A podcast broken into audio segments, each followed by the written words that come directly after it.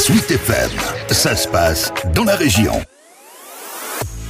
De 31 accidents de chasse mortels en 2001, on est passé à 8 la saison dernière. Forcément 8 de trop pour la secrétaire d'État à l'écologie.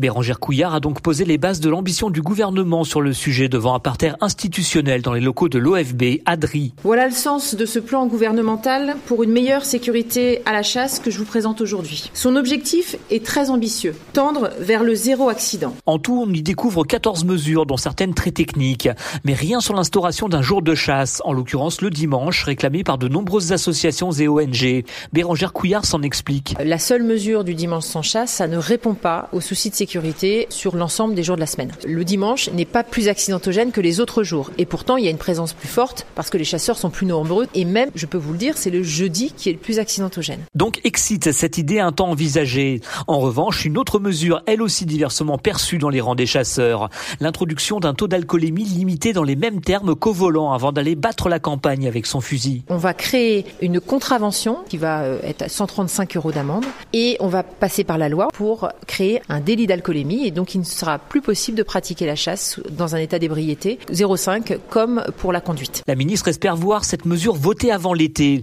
Quant aux modalités de contrôle, ce seront euh, les agents de l'OFB, également les forces de sécurité habilitées, c'est-à-dire police et gendarmerie. Donc vous voyez, ça fait un certain nombre d'agents pour pouvoir effectuer ces contrôles d'alcoolémie. Donc ce sera euh, effectif dès que la loi sera votée. Les inspecteurs de l'environnement sont parfois amenés à intervenir sur des scènes d'accidents, comme l'explique le Florian Drouard de l'OFB du Loiret à la ministre. On est aussi mobilisé pour euh, effectuer la rétention du permis de chasser, qui est demandé en cas d'accident de chasse ou d'incident grave. Et comment vous procédez à ce moment-là pour euh, justement euh, récupérer ce, permis de chasser?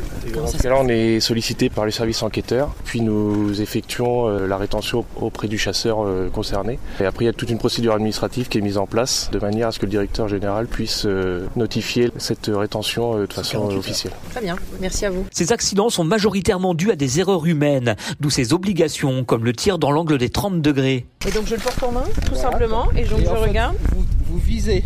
D'accord. Avec cette pointe vers le voisin. D'accord. Et vous avez ensuite. D'accord. L'angle. D'accord. Et l'angle de 30 degrés. Et en effet, ça correspond au témoin que vous avez posé.